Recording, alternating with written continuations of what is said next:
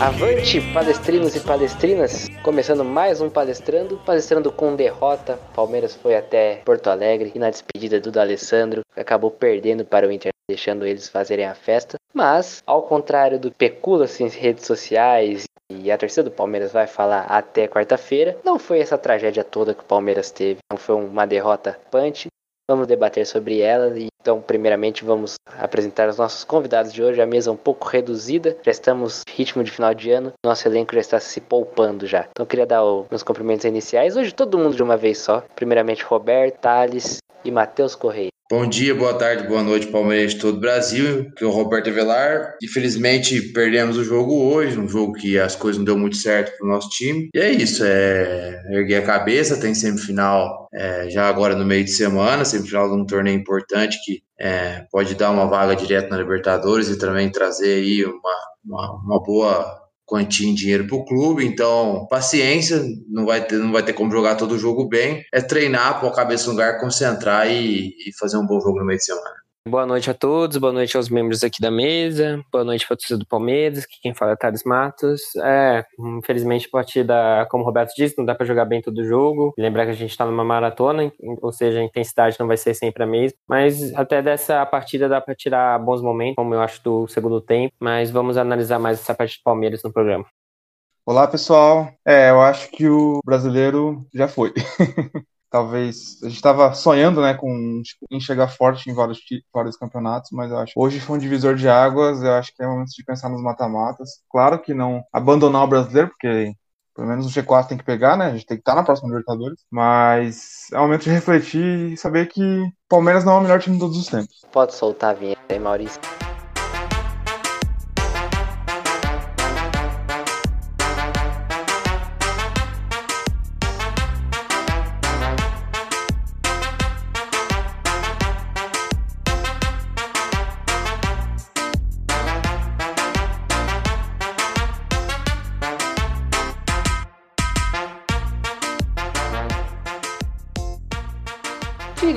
A primeira derrota, fato, Bel Ferreira.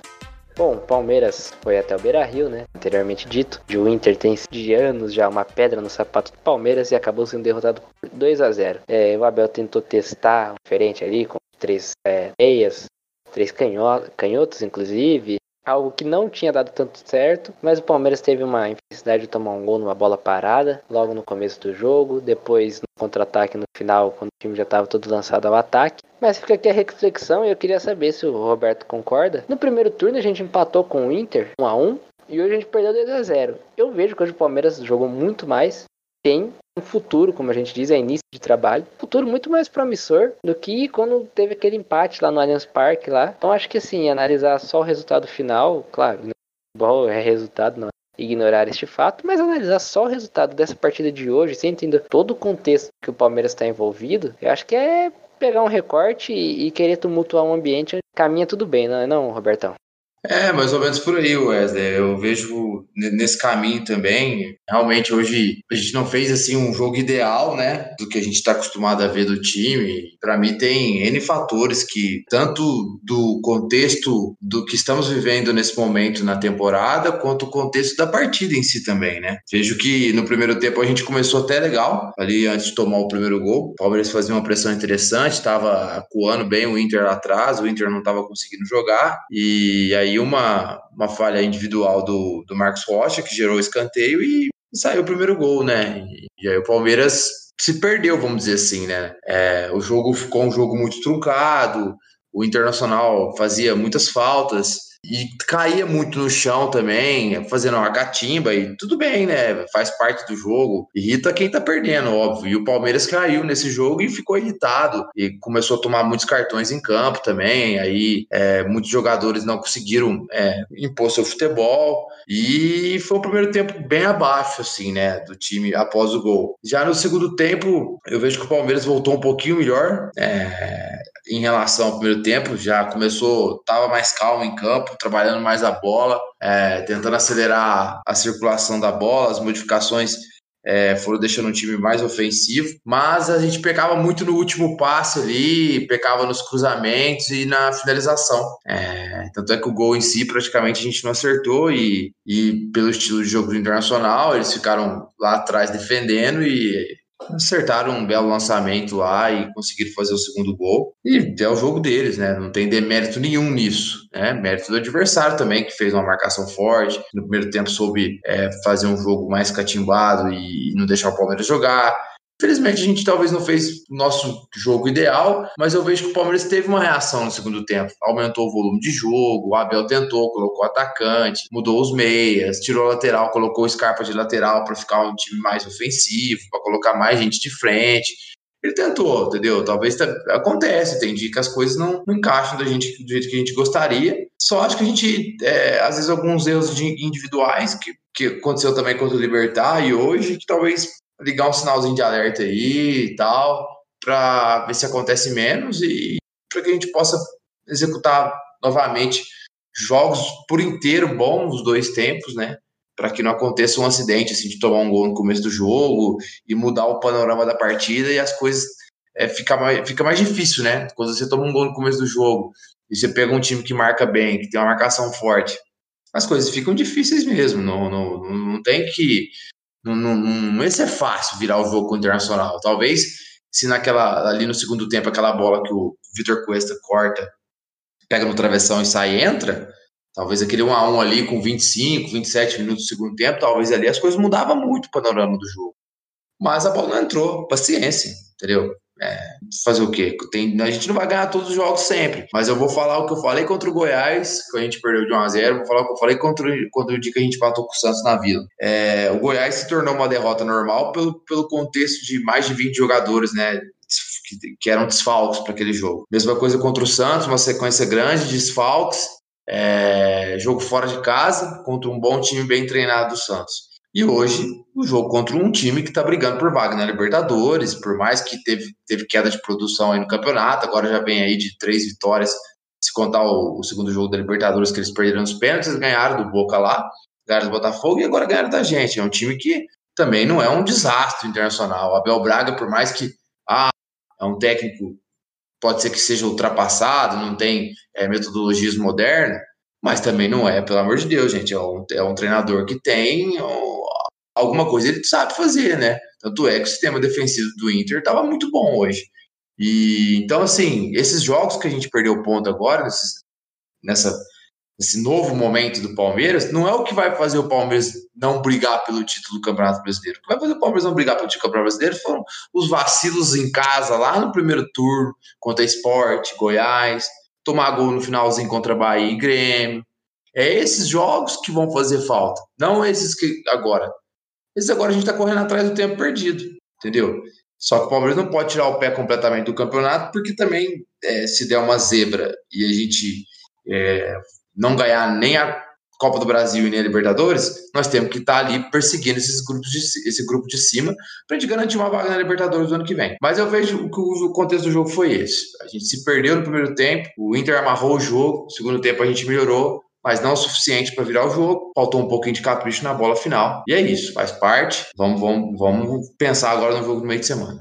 Em cima disso que o Roberto falou, né, o da, das finalizações, o Palmeiras teve pecado, tô aqui com os números do SofaScore, e o Palmeiras finalizou no total 13 vezes, 10 para fora e 3 chutes travados, ou seja, o Palmeiras não acertou o gol, mas também não é aquela que o Palmeiras acertou o gol, porque estava desesperado, eu acho que faltou um pouco mais de capricho e de, de atenção, de concentração também que a gente fala muito do jogador tem alto nível, e eu acho que tem que estar tá em alto nível concentração e dedicação. E acho que a, a, dedicação não falta, a concentração não falta, mas é muito difícil você controlar a emoção e os sentimentos que o jogador tem no momento que o Palmeiras está, né? No final de ano, num ano completamente atípico, desgastado, jogando a cada três dias. Dos próximos seis jogos do Palmeiras, são duas semifinais de Copa do Brasil e duas semifinais de Libertadores contra o River, que é o melhor time da, dos últimos 10 anos da América do Sul. Então, é, é, muito complexo a gente também avaliar os números vagamente, botar falar, ah, esse jogo foi ruim. Eu acho que, antes de chamar o Matheus,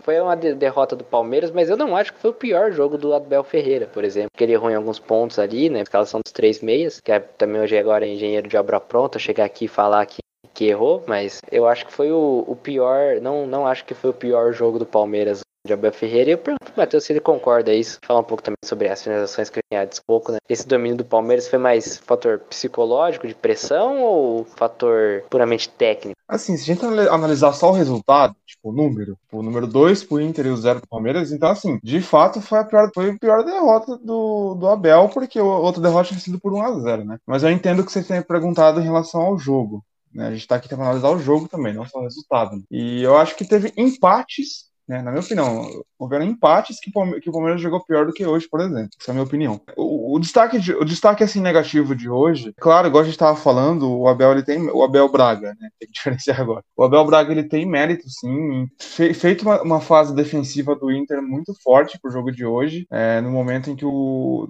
Chegou a um ponto que o Palmeiras não tinha opção de passe. E isso sim é mérito, né? Eu tava comentando, a gente estava comentando aqui antes de começar a gravação, é, independente do técnico que estiver lá, sabe? Se tiver minha avó treinando, treinando o Inter, tivesse treinando o Inter hoje, tivesse conseguido a mesma coisa, eu ia dar mérito pra minha avó, porque, de fato, é, o Palmeiras não tinha opção e o Palmeiras estava começou a ficar muito perdido nesse aspecto. E nesses últimos jogos que o Palmeiras tem oscilado, é, algumas eu, eu percebi que algumas coisas têm se repetido. Por exemplo, o Palmeiras hoje pisou muito pouco na área. O Palmeiras ele não não teve uma finalização, não, teve muitas finalizações dentro da área, não teve muito espaço dentro da área para finalizar. E sempre que acontece isso, a gente, o time tentava tentava fazer uma finalização de fora. Então a gente tem umas armas é, tipo Veiga, é, o Scarpa, o próprio Vinha tentou hoje. Só que o Palmeiras não acertou um chute no gol também. Então, acho que todos. O Palmeiras tentou de tudo nas opções que tinham e, e, e não foi efetivo nessas questões. E eu queria resgatar só uma coisa que eu falei no último programa, que eu acho que tá come... eu acho que essa sim é uma preocupação, né, é, válida para nós. Eu vou repetir a mesma coisa, né, para, sei lá, alguém não ouviu o último programa, né, enfim. Mas o, Palmeiras teve pouco tempo para treinar, o Abel teve pouco tempo para treinar o time. E os resultados positivos estavam mostrando que a gente estava tendo a impressão que não ia ter problema com isso. Só que ao mesmo tempo, o Palmeiras não tem tido tempo para treinar, para criar variações, por exemplo, no meio de um jogo. E eu falo assim, realmente é a minha opinião, né? O pessoal aí, Thales, Roberto, Wesley, pode discordar e eles discordam, por favor, intervenham, mas eu acho que pelo Palmeiras não ter treinado tantas opções, tantas, variações táticas, o, o nosso, o, a estratégia de jogo do Palmeiras está começando a ficar um pouco manjado. Então, é, você percebe que nos últimos jogos o, o os adversários têm tido estratégias bem parecidas, desde o primeiro jogo contra o Libertar até esse jogo de hoje contra o Inter, de povoar o meio de campo, de tirar as opções de passe do Palmeiras, de, de induzir o time do Palmeiras ao erro. Claro que não, o futebol é assim, não, não é uma receita de remédio, então tem time que não consegue fazer isso e o Palmeiras sobressai, beleza. Só que isso está começando a ficar algo mais previsível. Eu acho que essa sim é a minha preocupação. Porque no, na, nas competições de mata-mata que a gente tem, é, a gente tem o River do Galhardo, que é um técnico excepcional, né, não tem que falar dele. Provavelmente ele sabe como o Palmeiras joga. E o Lisca, que todo mundo subestima, mas ele pegou uma fama de doido, mas de doido ele não tem nada, não. Acho que ele é um técnico muito competente. Provavelmente está estudando Palmeiras também e, já, e, e tem visto esses últimos jogos. É, eu só discordo, não. Se o Roberto também quiser discordar, fica à vontade, mas vou levantar, vou. Tá, eu discordo, craque. Mas na questão do jogo manjado, porque eu acho que o Abel nem definiu um estilo de jogo do Palmeiras, né? Então, pra ter um jogo manjado, você tem que definir algo. É, claro, o Palmeiras tem algumas características já é, visíveis, mas manjadas que não. Acho que o Palmeiras encarou mesmo o Libertar com uma marcação mais cerrada, difícil, experiente Libertadores, e o Inter hoje que jogou no estilo Abel, Abel Braga Science 2005, né? O Abel Braga esse é o estilo dele. Claro que não são todos os jogos do Abel que ele jogou assim durante a, a, a vida dele, mas desde o título mundial lá em 2006 para frente, estilo mais reativo e tal. Embora eu acho que o Inter foi reativo no segundo tempo. Primeiro tempo o Inter foi um time catimbeiro mesmo. Deu porrada, não deixou o jogo rolar. O juiz também atrapalhou muito, então não tem, não tem tanto essa, não vejo tanto essa questão do jogo manjado tática. E aí dentro desse desse ponto que eu, que eu até tinha levantado, mas eu queria chamar o Thales para falar um pouco sobre a dificuldade. Nós até conversávamos conversávamos em off. A dificuldade, o Palmeiras está bem na três frentes. Eu acho que o título, eu acho que já desde lá de da era Luxemburgo, o brasileiro, ele tava. É, vocês acompanharam os palestrantes antigos, eu falava que o Palmeiras tinha, para mim, o título com mais. O, a competição com mais chances de título do Palmeiras era a Copa do Brasil, e eu mantenho essa minha opinião, embora o Libertadores é, esteja, esteja totalmente fora de alcance. E a gente tava tentando puxar na memória aqui no mundo, quantos times fizeram a tríplice coroa? Os três títulos importantes mesmo, né? Liga Nacional, Copa Nacional e a competição continental. E assim, pelo menos de 2010 para cá a gente tem a Inter do Mourinho, e alguém me ajuda aí? Teve o, o, o Bayer do. O Bayer do. Do Jupp Heynckes e agora do Flick. Acho que o Barcelona, né? Do Guardiola. Não, é. O Barcelona do Guardiola em 2011. Não, em 2011, se eu não me engano, enfim. Mas é, isso eu tô falando no nível mundial, porque no Brasil não teve. Se você pegar é, títulos dobrados, né? Copa do Brasil e Brasileiro, só o Cruzeiro em 2003 e Libertadores e Brasileiro, Santos do Pelé e o, e o Flamengo no passado. Então eu queria que o Thales comentasse um pouco isso da dificuldade que é o torcedor ter que entender que em uma das frentes o Palmeiras vai ter que abrir mão e não vai ganhar. E isso não necessariamente quer dizer que é fraco, é ruim e não é competitivo às vezes a torcida meio passional analisa a temporada inteira em um jogo. Então, a partir do jogo de hoje, o time não presta, o Abel não deveria ter vindo. A gente tem que ter mais calma e analisar até pelo contexto da partida. A escalação, é, o Abel preferiu até hoje não ter nenhum ponto de velocidade no começo da partida. Eu entendi porque nos últimos dois jogos ele vinha fazendo amplitude com os dois laterais. Então, hoje, que imaginei, o vinha do lado esquerdo, o Rocha fazendo amplitude, o menino, como já vem sendo comum nos últimos jogos, começa de volante, mas vem também sabe fazer a saída de três junto com os dois zagueiros e os meias saindo da ponta para ocupar o meio, tanto o Scarpa quanto o Lucas Lima.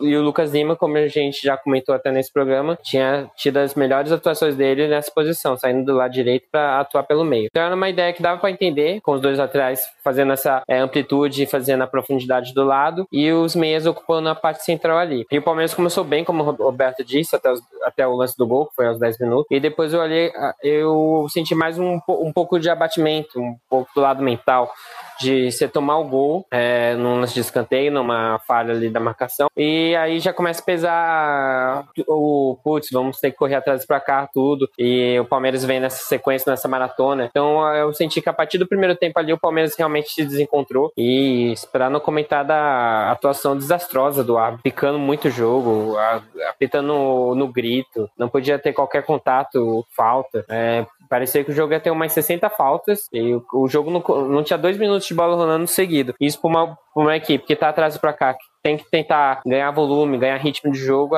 acaba atrapalhando. Mas é, não tem que defender a primeira a parte da, do Palmeiras, do primeiro tempo, que realmente foi bem baixo. E também sempre lembrar que tem um adversário que marcou muito bem a intensidade do Inter no primeiro tempo, até porque eles estarem com uma semana livre. Foi muito forte. Realmente, é, a, o jogador do Palmeiras recebia já tinha uma marcação mais forte do Inter, então mérito deles também. Já no segundo tempo, eu acho que a equipe foi bem criou volume, teve, criou, não criou, pra gente não falar que teve aquela oportunidade clara, nossa, que a gente perdeu tudo, mas o Palmeiras teve volume, criou chances, teve, é, voltou a fazer o jogo dele de muitos cruzamentos, com muita gente na área. O Cuesta quase fez gol contra. Então o Palmeiras começou a criar esse volume no segundo tempo, começou a ter uma participação mais com o jogo mais fluido, mas infelizmente teve o um lance normal de uma equipe tá na frente, um contra-ataque e o gol do segundo gol do Inter que acabou é, matando a partida. Eu só achei problemático, é, entendi a escalação do Abel, mas eu acho que é, você pode abrir mão dos pontos para os laterais fazerem amplitude, mas com o Willian na frente, ele é um jogador mais, um centroavante mais pesado, assim, do do que o Rony vinha sendo, de, é, com menos possibilidade, menos possibilidade de atacar a profundidade. Então isso não casou muito com, as, é, com a ideia dos três meses ali, mas também é uma alternativa que ele explorou e infelizmente não deu certo. Mas como você disse, a gente tem que ter calma que o Palmeiras ainda tá vivo. É, mas eu ainda acho que as três competições, porque o brasileiro ainda tem muito confronto direto. O próprio São Paulo vai enfrentar a maioria dos adversários ainda da parte de cima, então vai ter muito pé de ganha. O Palmeiras tem que estar tá centrado na ideia dele de fazer os pontos. É, primeiro a gente tem que garantir, principalmente o G4 para ir para a vaga de Libertadores direto, para não ter o, o incômodo de já começar a próxima temporada que não vai ter pré-temporada, já com uma decisão que é a pré-Libertadores. Então, continuar firme no brasileiro, eu sou totalmente contra a ideia, como o Renato fa fazia muito no Grêmio, de colocar 11 reservas para jogar o brasileiro. Eu nunca farei isso. Se, é, eu acho que tem que ser igual foi hoje. O Rony tá desgastado, o Rony tá no limite, poupa o Rony, joga com o que tem melhor, que é o que o Palmeiras tem que fazer e seguir nesse rumo que a gente, como a gente já falou, falou, o Palmeiras está bem nesse ano com o Abel, então tem tudo para fazer boas campanhas no brasileiro e continuar firme e forte nas Copas também. Exatamente, concordo com Thales, questão de ter paciência e, lógico, falha. A gente torce que o Palmeiras ganhe todos os mas a realidade é outra e hoje o Palmeiras, só para pegar a esteira, hoje o Palmeiras está a 12 pontos atrás do líder do brasileiro. 13 rodadas restantes é quase em título, mas é, não dá para abdicar realmente do, do brasileiro e jogar com o time reserva e aí perder uma chance de Libertadores e fazer como, por exemplo, o Santos fez em 2000. O Santos estava bem no Campeonato Brasileiro, começou a ter alguns tropeços, abriu mão totalmente do campeonato, apostou tudo na Copa do Brasil e perdeu o Palmeiras, felizmente, e acabou ficando sem nada. Não dá para Copas, embora tenha grandes chances. A gente sabe que jogos de mata-mata é, são jogos muito imprevisíveis. Bom, e agora o Maurício vai chavinha pra gente que nós iremos debater, vou fazer um debatezão, um debate fera, fazer um debate geral, mais geral, no segundo tempo sobre o que ocorreu durante o Palmeiras e aí eu queria dar um sobre o Abel Ferreira e os nossos amigos vão, vão debatendo, o Thales tem uma, uma coisa muito legal pra gente falar sobre.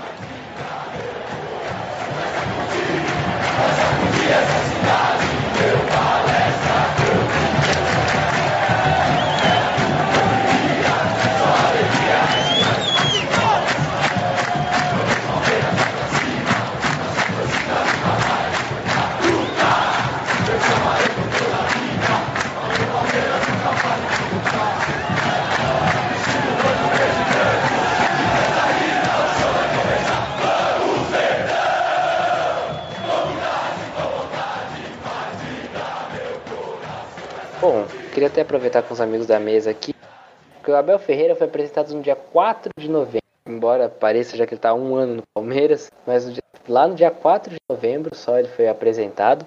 Então não tem nem dois meses de Palmeiras. Ficou fora de alguns de três jogos, né, por Covid, de treinamentos. E aí eu entre, entrar na questão que o Abel Ferreira tá conhecendo o futebol brasileiro. Não adianta a gente falar, ele, ele é um cara estudioso, ele é um cara de ver que estudou o elenco do Palmeiras de cabo a rabo, mas essas adversidades, de o calendário, que já é louco normalmente, né? Mas eu digo questão de, de enfrentamentos. Por exemplo, ele pode ter estudado, eu acredito que ele estudou o time do Inter, mas ele não tinha noção de como é jogar contra o Inter lá no Beira Rio, que é um time que eu comentei de 2016 para cá. O time do Inter é um time que é virou um time catimbeiro, um time. Parece aqueles times uruguaios dos anos 90, que catimba muito, talvez ele não tinha ciência enfrentado. A Libertadores mesmo, é um campeonato muito diferente, ele é muito, um campeonato muito particular, e aí não digo negócio de raiz e Nutella e tudo mais.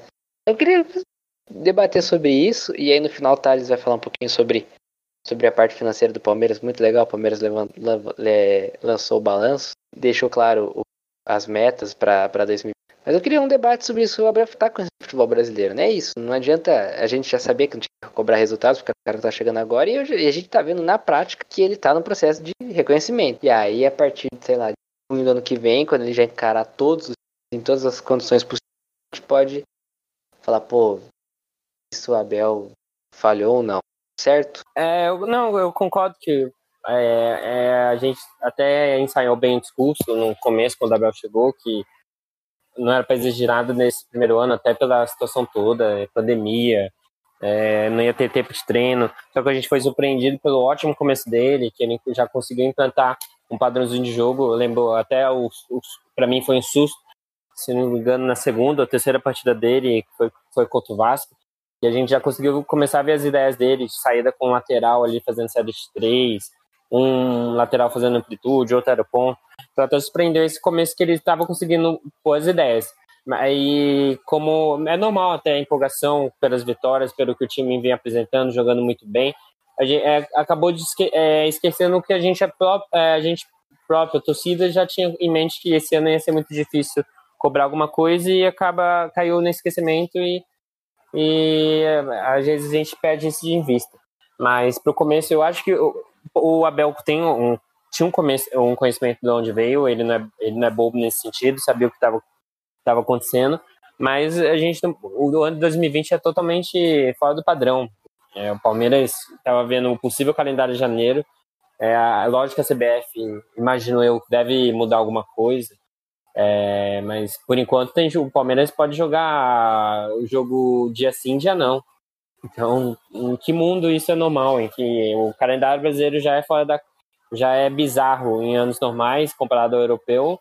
Esse ano que o europeu tá bizarro, que os técnicos, o Klopp e o Guardiola estão reclamando, Mas para você ver, eles estão reclamando de algo que é normal no Brasil e uma coisa que uma pandemia piorou ainda mais.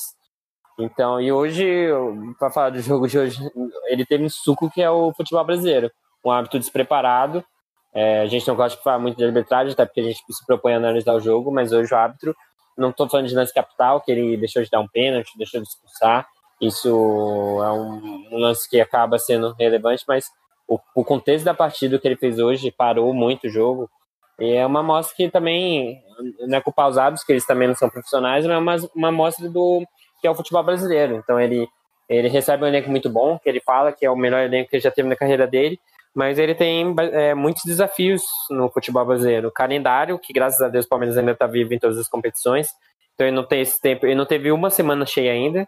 Uma semana, para você ver, ele já está é, esse tempo que o Wesley falou no Palmeiras, ele não teve uma semana cheia para trabalhar no Palmeiras até agora. E, e, nesse meio tempo, teve surto de Covid no elenco, contra a partida do Goiás, que ele perdeu o auge, que foram 21, 23 jogadores fora. É, ele próprio teve Covid, ficou um tempo, 10 dias afastado, mas mesmo assim a gente vê ele presente através do, dos vídeos no vestiário. Você vê os vídeos dos bastidores dos jogos, ele lá presente. O auxiliar dele até comentou que, mesmo ele estando por vídeo, ele que fazia as, as preleções, é, conversava com o elenco.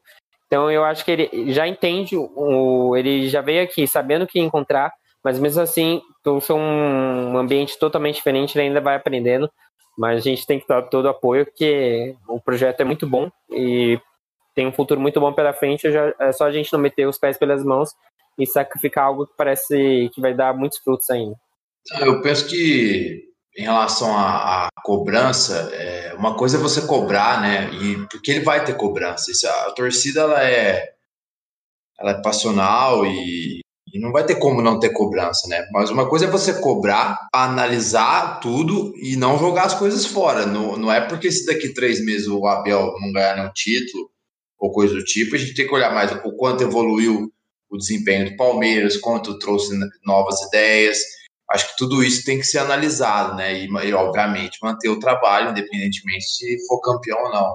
Agora, a cobrança, ele mesmo sabe que vai ter, isso ele falou na, na coletiva dele, ele é um cara muito, muito à frente, assim, já de, de do tempo, nesse sentido de saber o que, o, que, o, que é o futebol, na verdade, cara. Futebol, infelizmente, né, é, é, resultado, no fim das contas. É o resultado que vai garantir o emprego dele por muito mais tempo que a gente gostaria é, o resultado que vai fazer com que a torcida cobre ou não. E, é, infelizmente é assim, não adianta nada. Se a gente jogar os próximos 10 jogos nossos melhor que o adversário, acertar 5 bolas na trave, mas perder todos de 1 a 0, por exemplo, uma coisa obviamente que não vai acontecer. Mas imagina, acontece uma situação parecida com essa, a gente vai falar assim. É, aí, o que, que vai acontecer? vai acontecer, começar a acontecer uma pressão, pô, e agora? Será que vale a pena manter o Abel? Não, já começa, o futebol é assim, infelizmente, mas eu concordo que ele tem o que ainda aprender em relação à cultura é, do futebol brasileiro em questão de, de para mim não é nem de jogo em si, é do, desse ambiente de jogo, desse, desse ambiente de arbitragem, de, de às vezes, de, de, de num, num estádio que não tem gramado bom, contra o Vasco, por exemplo, ele citou, ah, tivemos dificuldades hoje porque eu não esperava que o time fosse pegar um gramado tão defasado, e aí o, o jogador precisa, é, para tomar a decisão do que fazer com a bola, ele perde tempo, porque ele precisa, às vezes, dar mais de um, dois toques na bola, atrapalha a circulação da bola no time, aí você vai jogar um jogo como esse contra o Internacional, onde fica ali é, um monte de gente ali na beira do campo. O Inter tem essa tradição de fazer muita pressão no árbitro, o time fazer muita pressão no árbitro, querer apitar o jogo todo momento e, e catimbar o jogo. É, do, é uma característica de um jogo no Sul, talvez ele não sabe essas características de, de um jogo no Sul, de um jogo em um lugar que já tem um gramado ruim, de, sei lá, jogar contra o esporte na Ilha do Retiro, e ainda vai aprender mais quando tudo tomara que rápido volte ao normal e esteja torcendo no estádio, né, para ver esse ambiente, como funciona. Então, acho que nesse ponto ele vai, ele realmente tem muito que aprender. Em relação ao trabalho dele, eu, eu, eu vocês sabem disso, a gente, nós julgamos aqui como muito bom. Ele fez o Palmeiras é, desempenhar bons jogos é muito rápido, então é um cara inteligente que entende do jogo, é, tem metodologias modernas de treino. É, na verdade, é, metodologia moderna de treino é até uma palavra muito forte. Acho que ele sabe usar as ferramentas certas no momento certo, né? Metodologia tem várias, né? Que são metodologia e ferramenta. Então ele sabe usar essas ferramentas no momento, no dia certo, na hora certa, é, para quê, o porquê, o quando, né? Ele vai usar essas ferramentas e isso ajuda o time a evoluir, trazendo contexto de jogo, trazendo ideias de jogo, enfim. Então o Palmeiras vem evoluindo, o Abel faz um bom trabalho. Eu, eu espero que, independentemente se o Palmeiras for campeão ou não, que ele fique por muito tempo Palmeiras, até, no mínimo até o final do contrato dele.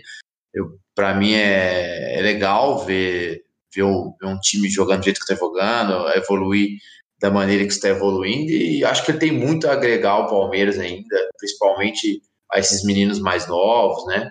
E, e, vejo também que o time evoluiu rápido, obviamente, pelo bom trabalho dele da sua comissão, e pela sua ótima gestão de grupo também, que faz com que né, o jeito que ele lidera uma, uma, uma liderança transformacional, né, ele transformou o ambiente do Palmeiras ali.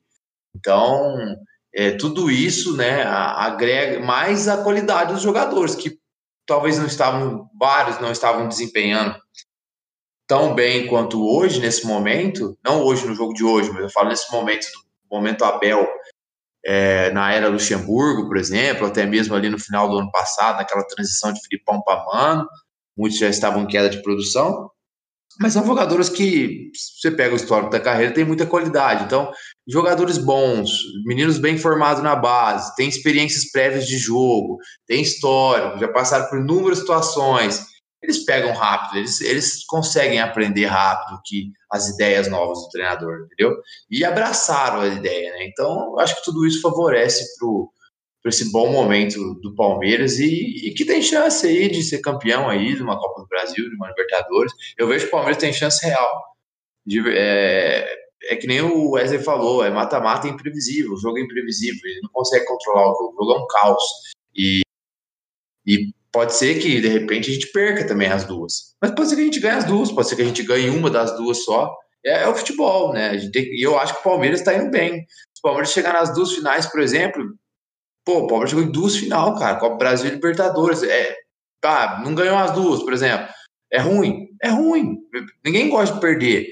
Mas, pô, você tem que analisar, olha o ano, entendeu? O, ano que foi, pandemia tal, subiu um monte de menino.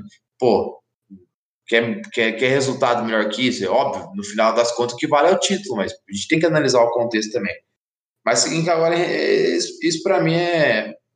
Tem que analisar o contexto, independentemente se vai cobrar ou não. Cobrança ele vai ter. É, para mim, o resumo final é esse daí.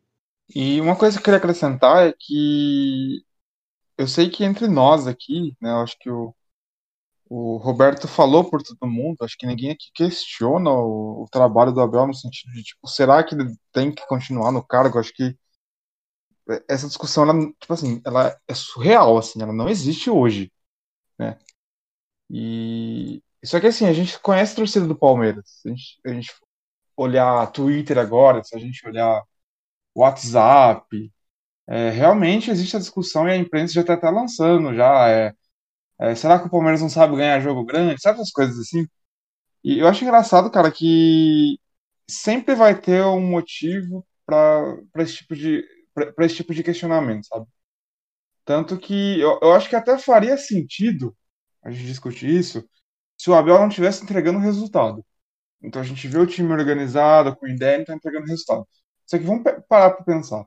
São nove vitórias, três empates e duas derrotas. Né? Se você olhar para qualquer torcedor no mundo, sabe, alguém da, da Liga Inglesa, do Campeonato Espanhol, é, se você chegar e falar para um negócio desse para esses torcedores, eles vão achar um absurdo que talvez esteja, estejamos questionando, talvez estivéssemos questionando a permanência do treinador, sabe? Então, eu não falo não por nós, assim, mas eu falo mais por esses torcedores. O... Parece que as pessoas querem o mal do Palmeiras, sabe? Eu, a gente precisa, eu acho que o Palmeiras, né, o futebol brasileiro precisa avançar em vários aspectos. E são os, os torcedores ajudam a segurar isso, sabe? Eu tenho a impressão até que o, o torcedor ele sobrevive, sabe? Dessa trava, dessa, é, dessa par, paralisia no futebol.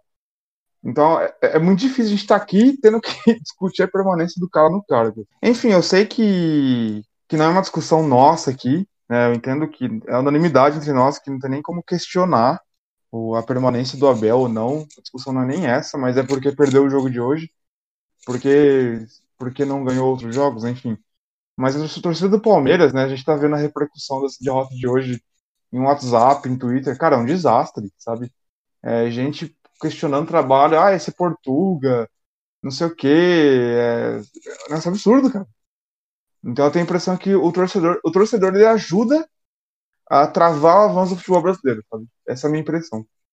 É uma coisa até, é cultural, né, do futebol brasileiro, isso, né? A gente fala da torcida do Palmeiras, mas é, aqui o, a gente tem uma cultura de imediatismo aqui para tudo, entendeu? Então, eu vejo até como um, infelizmente é assim, né? Mas é que nem você falou, não, não, não tem, não, não acho que ninguém discute no momento o bom trabalho do Abel e a permanência dele. O que, o que a gente tem que ficar alerta é que o que a gente está querendo dizer aqui é que mesmo se não vier nenhum título e, e as oscilações, né, é, é, infelizmente é, é, ruim, porque não, talvez não traga os resultados que a gente quer, mas a gente tem que olhar o contexto e ver que o, o treinador fez um bom trabalho e dá continuidade, né, por muito tempo, para a temporada que vem, para cada vez mais colher frutos, seja lá desempenho ou de títulos de jogos.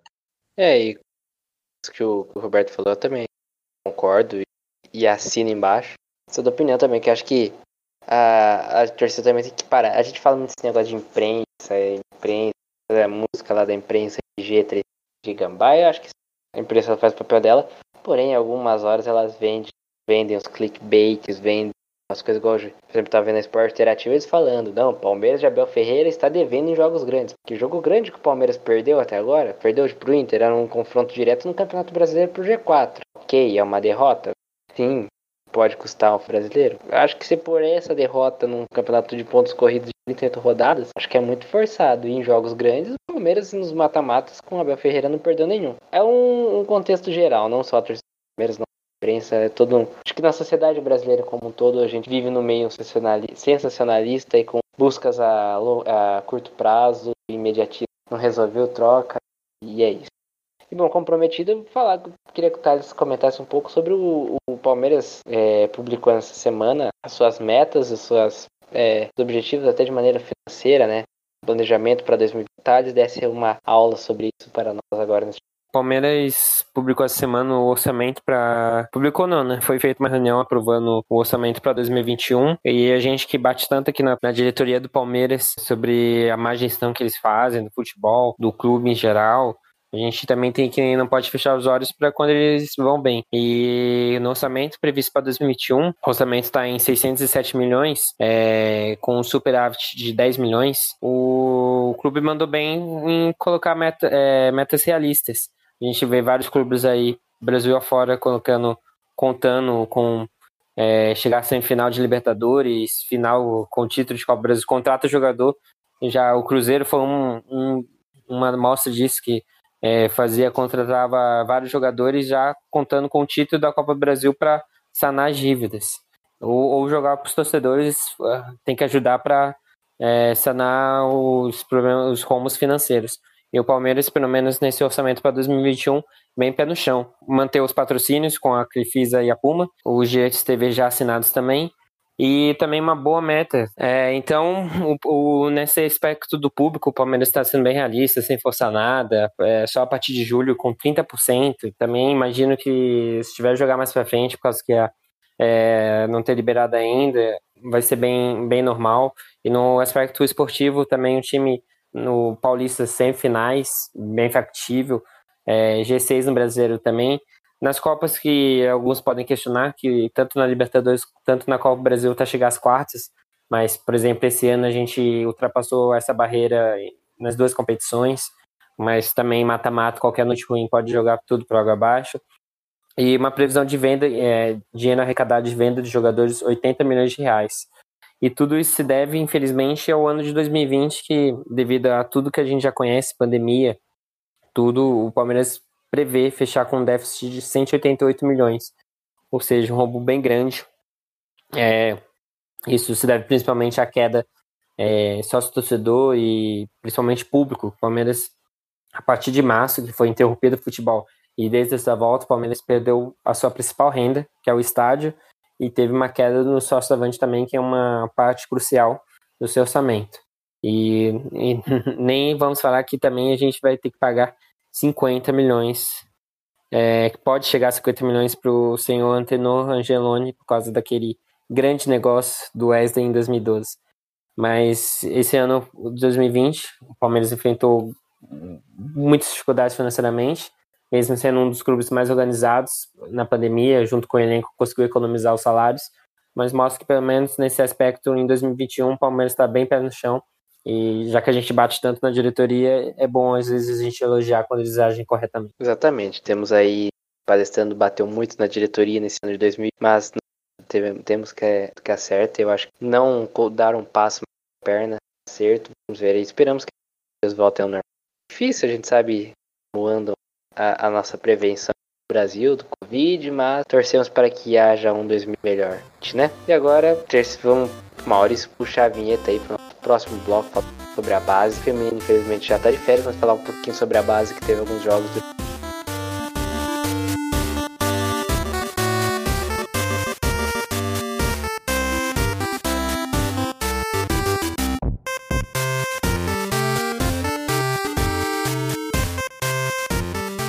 Bom, Sub-20 teve uma eliminação triste, mas como o time foi. O Matheus até comentou aqui em off com a gente, o time foi sugado, né? O time foi sugado nesse final de ano, muito, muita jogos e tendo que ceder muitos jogadores, é, Covid no elenco, mas o Robertão tá aí para analisar as passagens sobre a base, Palmeiras e a sua base. Né? Praticamente essa semana só o Sub-20 que, que, que, jogou, né? O Sub-17 tá, tá aguardando aí o os jogos das quartas de final da Copa do Brasil, que vai começar no dia 5 de janeiro só, né? É, as quartas de final, né? Do, da Copa Brasil Sub-17 contra o Atlético Paranaense.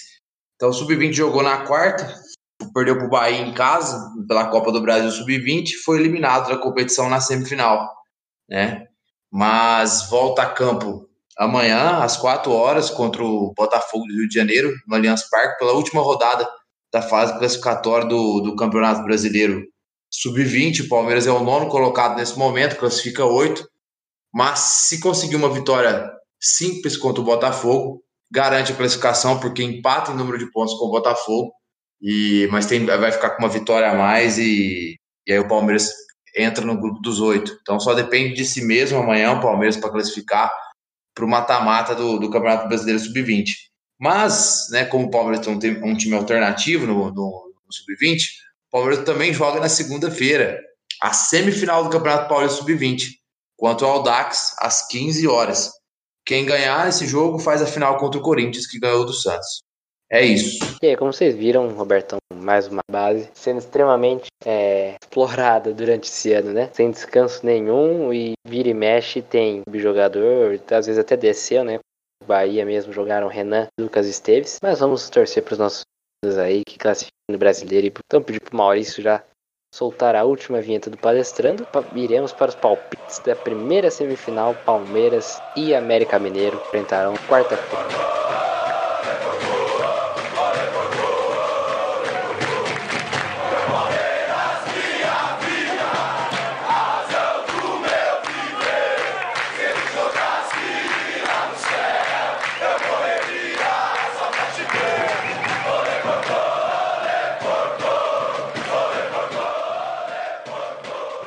Bom, o Palmeiras receberá, receberá América Mineiro no Allianz Parque, jogo válido pela, pela semifinal da Copa do Brasil.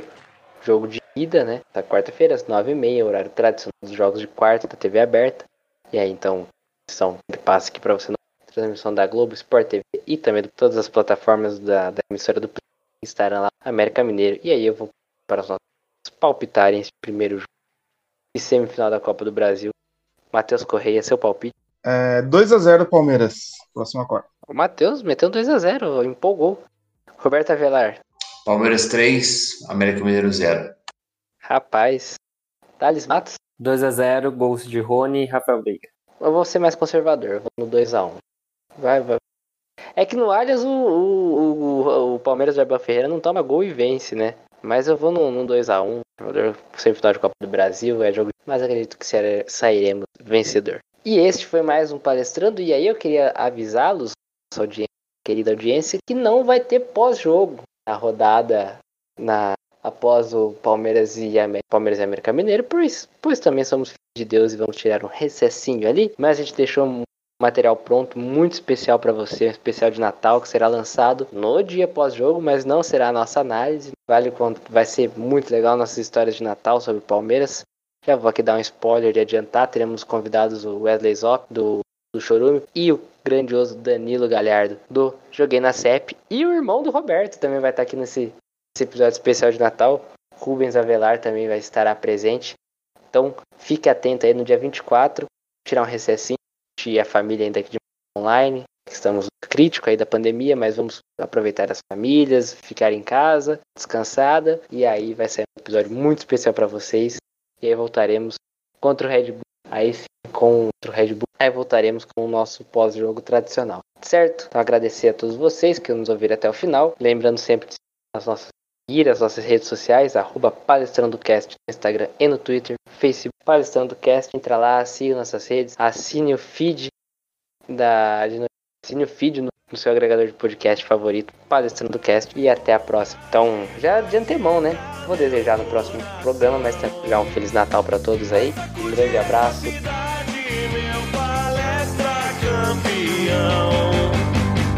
Vamos